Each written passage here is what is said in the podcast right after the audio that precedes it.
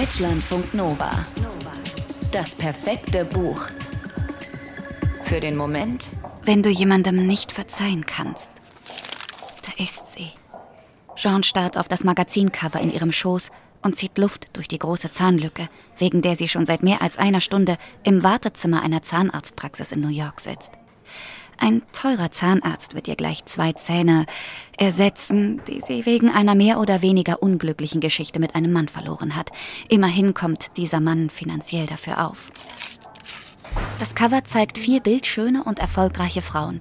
Sie seien die Besten von Los Angeles in Sachen Fitness, Yoga und Selbstoptimierung. Alice ist offensichtlich eine von ihnen.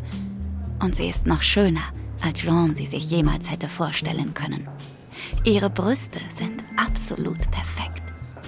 Sowas denkt John selten. Und wenn doch, dann nur, weil ihr irgendein Typ von irgendeiner Frau mit absolut perfekten Brüsten erzählt. Noch ist sie nur eine Erwähnung in einem Artikel. Noch ist sie kein Mensch aus Fleisch und Blut. Jean muss sie wirklich finden, nach all der Zeit.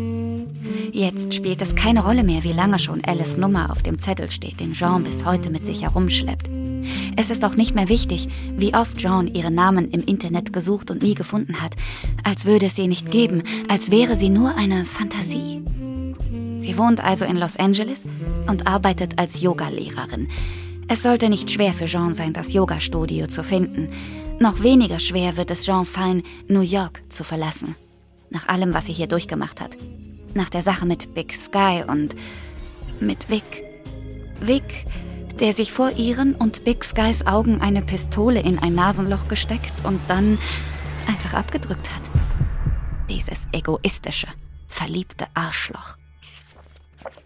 Von Jeans Wut auf Vic von ihrer Flucht aus New York, von ihrer Suche nach Alice und von einer Reihe unzähliger, vor allem beschissener Momente erzählt das Romandebüt Animal von Lisa Tadeo. Eins vorangestellt. Es geht in Animal ziemlich oft um Sex. Nicht immer ist er einvernehmlich, nicht immer bleibt er ohne Folgen. Aber immer hat er in irgendeiner Weise etwas mit Jean zu tun, dieser rastlosen, wütenden jungen Frau, die keinen Schimmer davon hat, was ihr wirklich gut tut und die immer auf der Suche ist, vor allem nach Bestätigung und irgendwie auch Liebe. Aber vor nichts hat sie mehr Angst als vor Verantwortung und Bindung. Allein in Alice sieht sie die Lösung für ihre Probleme. Sie träumt von ihr. Sie träumt, dass sie Alice umarmt, küsst und umbringt. Jean fährt einmal quer durch die USA. Sie hat über das Internet ein schäbiges, aber geräumiges Holzhaus gemietet, mitten in einem staubtrockenen Canyon in Kalifornien. Die Maklerin hat es am Telefon als Himmel auf Erden beschrieben, mit ganz tollen Nachbarn.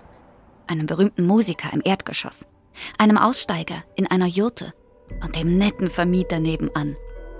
Die Maklerin hatte auch die Aussicht angepriesen. Ein bisschen stimmt das, die ist wirklich beeindruckend. Der Blick auf die Skyline von Los Angeles hingegen eher nicht so. Aber Jean war nicht hier, um zu bleiben. Die meisten ihrer Umzugskisten wird sie nie auspacken, das weiß sie schon beim Einzug. Jean ist total pleite. Sie braucht Geld. Sie braucht einen Job. Der Besitzer der Bruchbude, ihr Vermieter, ist angeblich in tiefer Trauer um seine Frau. Er steht ständig vor Jeans Tür, um zu reden. Selbst hier, am Ende der Welt, ist sie also wieder umgeben von Männern, die sie mit Blicken vergewaltigen, die sich bereitwillig von ihr bedienen lassen oder ihre Bedürftigkeit wittern und ihre Schwächen ausnutzen. Wie die Kojoten, die in der Nacht zu hören sind. Ihre benutzten Tampons soll Jean dreifach in Hundekotbeutel wickeln, damit die Tiere sie nicht wittern. Jean ist mal angeekelt von all dem, mal erregt, mal erschlagen, mal euphorisch. Sie ist sich jetzt ganz sicher, sie wird jemanden umbringen.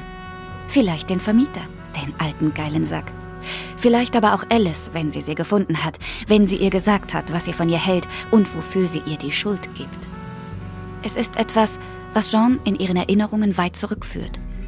Bis zu dem Tag, seitdem sie von einem Moment auf den nächsten Mutterseelen allein ist.